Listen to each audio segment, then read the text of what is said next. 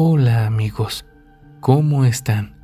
Me da mucho gusto verlos nuevamente por aquí, en una nueva emisión de Oscuro Secreto. Hoy nos adentraremos a conocer las perversas almas de las brujas. Está de más decirles todo lo que se dice de ellas.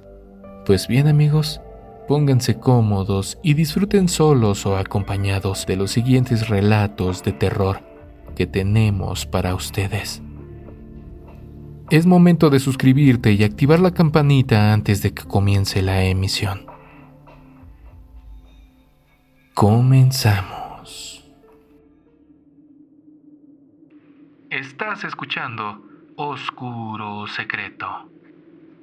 ¿Están listos para esto?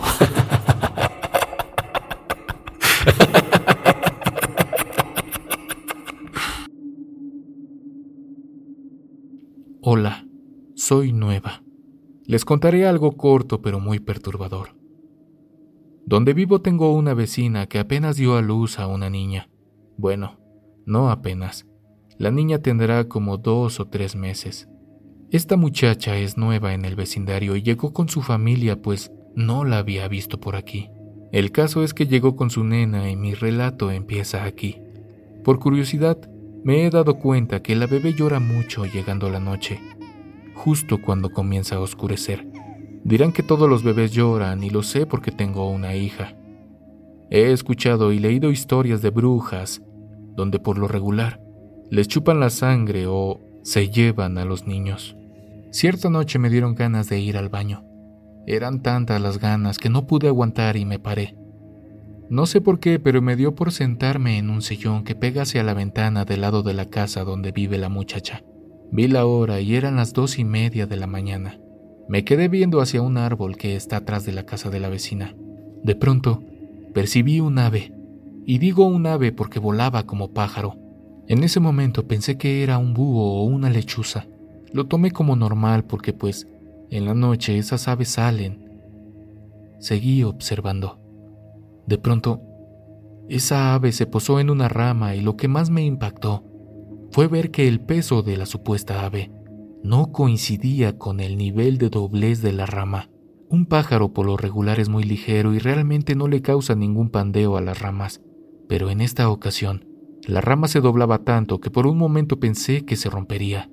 Quise seguir averiguando qué era en realidad, pero la oscuridad de la noche no me lo permitía. Solo podía ver cómo se movía el árbol por el enorme peso que tenía encima. Esperé un largo momento y logré constatar cómo ese animal miraba fijamente hacia la ventana de la casa, como si estuviera hipnotizada por lo que sucedía en el interior. Por lo que se veía, en la casa de mi vecina estaban todos dormidos. Todo estaba apagado y solo se escuchaba el llanto del bebé. Esto venía sucediendo ya varios días atrás, hasta que me animé a platicarlo con mi vecina. Le dije todo lo que veía y lo que sucedía. Mi vecina ya un poco más atemorizada, mandó a hacer una misa, a bendecir su casa y a bautizar a su bebé. Hasta el momento ya no ha pasado de nuevo, pero por lo que cuentan las ancianas de la cuadra, las brujas mandan a sus fieles servidoras, las lechuzas, para averiguar dónde hay bebés pequeños para después regresar ellas y llevárselos. La verdad no sé qué tan cierto sea eso y no lo quiero averiguar. En dado caso que suceda otra cosa, les avisaré por este medio. Ah, y si la vuelvo a ver, les mandaré fotografías. Espero captarla con la cámara de mi celular. Saludos desde Sinaloa. Alejandra, claro que sí, con mucho gusto. Si sabes algo más sobre este caso, nos gustaría saberlo. Ya sabes cómo comunicarte con nosotros. En provincia suele oscurecer más temprano, debido a que no hay postes de luz. Los habitantes de los pequeños pueblos deben aprovechar mientras el sol los ilumine para hacer sus quehaceres e incluso regresar a sus casas. Después, todo se vuelve oscuridad y penumbra en los viejos caminos que comunican un pueblo con otro. Cuentan por ahí que Abigail, una niña joven e incrédula de 12 años, de un pueblo escondido en las faldas de los cerros del Estado de México, decidió ignorar las advertencias de su madre y abuela. Muy temprano, salía de su casa con su pequeña hermana Flor de tres años amarrada en su espalda con un rebozo. Se dirigía a la plaza municipal para vender flor de calabaza, requesón y otras verduras. Ahí estuvo todo el día. La jornada fue larga y poco productiva, pues no había vendido casi nada. Sus demás hermanos, su abuela y su madre tenían que comer y no podía regresar sin nada a casa. Así que se quedó un poco más después de que el resto de los demás vendedores alzaban sus mercancías. Mientras unos ya estaban casi de regreso a sus casas, ella apenas recogía su puestecito para ir encaminándose a la salida de la plaza. Ya estaba oscureciendo y pronto anochecería. La costumbre entre los habitantes del pueblo obligaba a la muchacha a caminar de regreso antes de anochecer, pero Abigail prefería ignorar las historias de brujas y fantasmas que le contaban su abuela y su madre, con el fin de aterrorizarla, ya que para ella solo eran más que chismes y habladurías. Ya de regreso a casa para cortar el camino, debía atravesar un sendero entre magueyes, arboledas y nopaleras, muy solitario y tenebroso. Caminaba en un terreno pedregoso y húmedo, el único de la zona. Las nopaleras eran enormes y los árboles altos e imponentes. Todo esto le obstaculizaba la vista. Su madre y abuela decían que en este paraje solitario se reunían las brujas a realizar sus aquelarres y a diferencia de otros lugares, no se aparecían como bolas de fuego volando entre los cerros. Simplemente se aparecían en medio de risas estruendosas y alaridos terroríficos. Se contaba que estas brujas eran mujeres maliciosas y amargadas que jamás habían podido concebir ni formar familias. Por esto último, habían enloquecido y cometido terribles crímenes contra la gente del pueblo. Muchos inocentes murieron por esta razón y la desgracia cayó sobre los habitantes del lugar, pues se decía que las brujas no solo arrebataban a los bebés de sus madres, sino que odiaban a las mujeres que daban a luz. Aprovechaban que las madres se quedaban dormidas amamantando a sus pequeños. Se aparecían en forma de serpientes o sopilotes, se posaban en los tejados de las casas y con una finísima lengua que bajaba desde el techo, le succionaban toda la sangre hasta matarlo. Iba Abigail caminando y recordando todas estas historias cuando llegaba a la entrada de su pueblo. Ya era de noche y no lograba ver nada. De pronto sintió que Flor se le resbalaba de la espalda. Por más que amarraba el rebozo, la pequeña niña se le soltaba. Parecía como si alguien la jalara. La niña comenzó a llorar muy fuerte y a patalear sobre su espalda. Abigail de pronto se dio cuenta de que estaba en el lugar de los aquelarres Sintió un miedo espantoso y apresuró su paso y rezó todas las oraciones que sabía. En el transcurso del camino, escuchaba risas infernales y macabros aullidos. De pronto, su hermanita dejó de llorar. Abigail pensó que tal vez se había dormido. La niña llegó a su casa espantadísima. Bajó a la pequeña flor y al abrir el rebozo, la encontró muerta, con las manitas arañadas y dobladas la carita ensangrentada y su cuello cortado en forma extraña. Esa noche, toda la familia quedó horrorizada. Dicen que lamentablemente Abigail enloqueció aquella noche, que su cordura se la llevaron los primeros rayos del sol al amanecer. Las historias de nuestras madres y abuelas no deben tomarse a la ligera, pues la oscuridad esconde secretos infinitos y macabros que no podemos imaginar. Las brujas suelen esconderse en aquellos caminos donde menos nos las quisiéramos encontrar. Son tan viles y despiadadas que llenan nuestras almas de terror incluso en los lugares que creíamos seguros. Gracias por leer esta historia. ¿Cómo van amigos? ¿Están listos para otro relato? Está bien, pero antes apóyanos suscribiéndote y activando la campanita. En Aculco, Ciudad de México, abundan las leyendas y los testimonios de apariciones. Sin embargo, en medio de ese universo, encontramos algo que llamó profundamente nuestra atención. Se trata de la historia de una mujer que, por venganza, encerró las almas de tres niños en un árbol. La leyenda cuenta que en la casa que está al lado de los lavaderos existió una mujer bellísima. Su cuerpo era delgado y lucía una piel dorada y tersa. Solía peinar su largo cabello negro en una suave trenza que resaltaba la hermosura de su rostro. casi ningún hombre se le acercaba, pues algo en ella inspiraba temor. La gente del pueblo decía que aquella mujer no era de fiar. ¿Y cómo podría serlo si su familia era conocida por practicar magia negra? Así que los muchachos recibían advertencias para mantenerse distantes y los adultos ni siquiera eran capaces de verlas a los ojos. Pasó el tiempo y aquella muchacha se convirtió en mujer.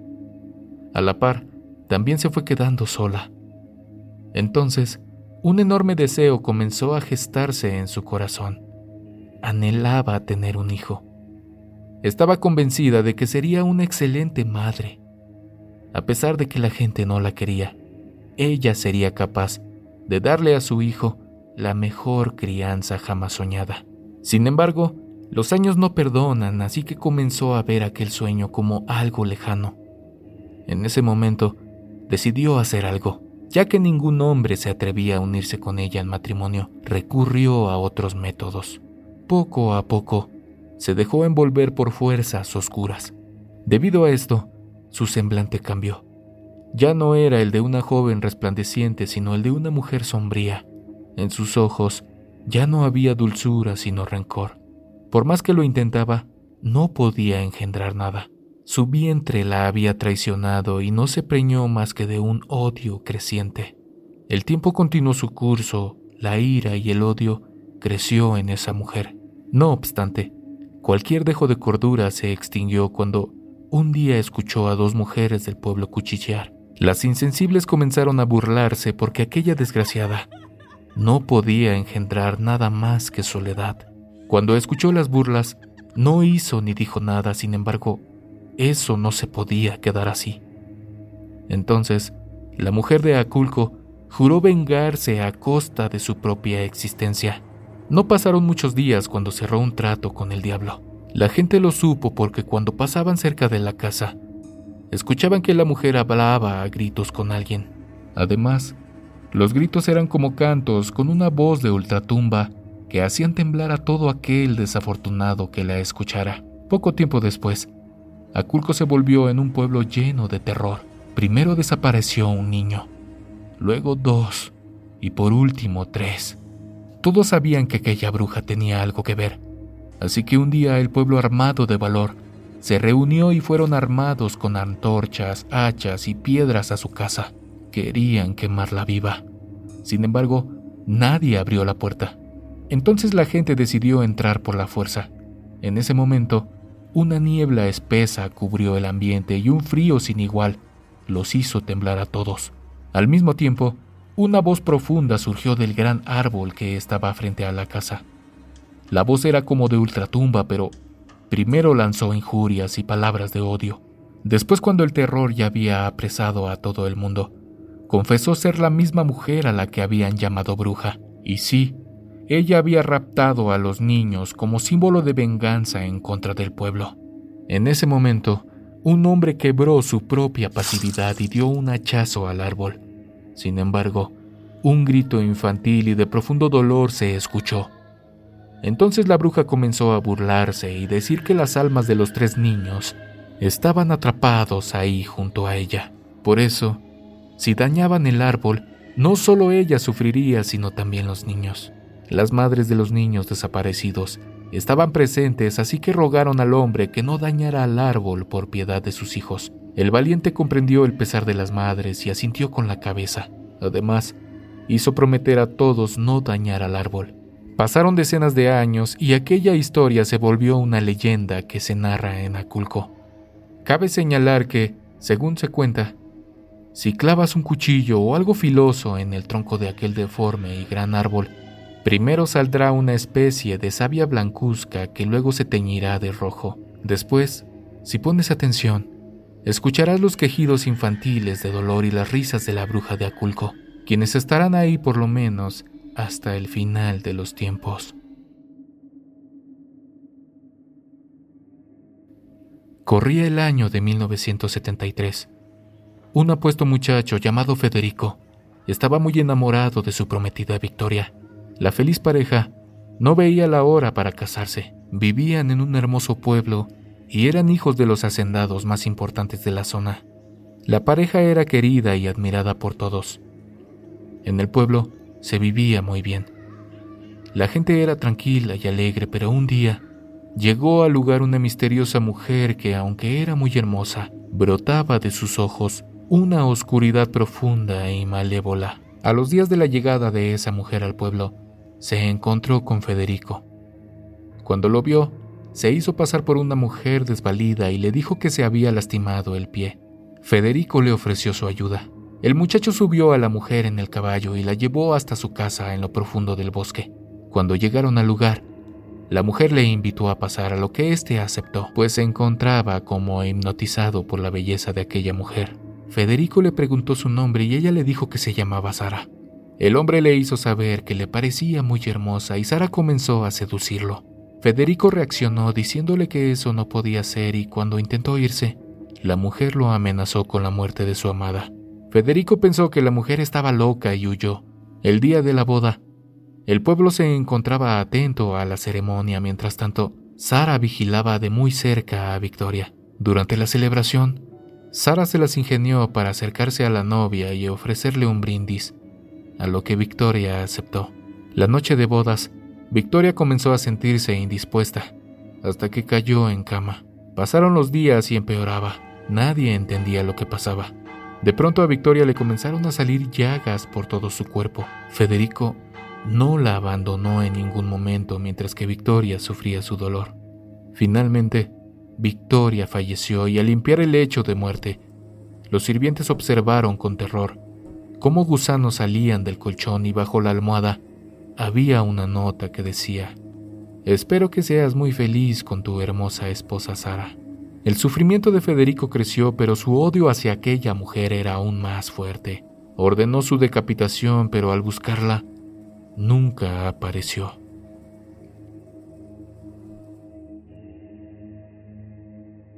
Amigos, muchas gracias por llegar al final de esta emisión.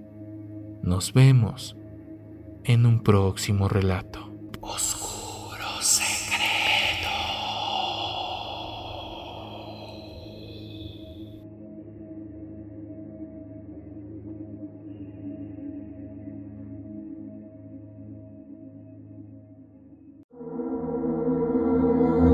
¿Quieres escuchar las historias de terror que más te gustan sin cortes comerciales? Puedes convertirte ahora en miembro de ACAST.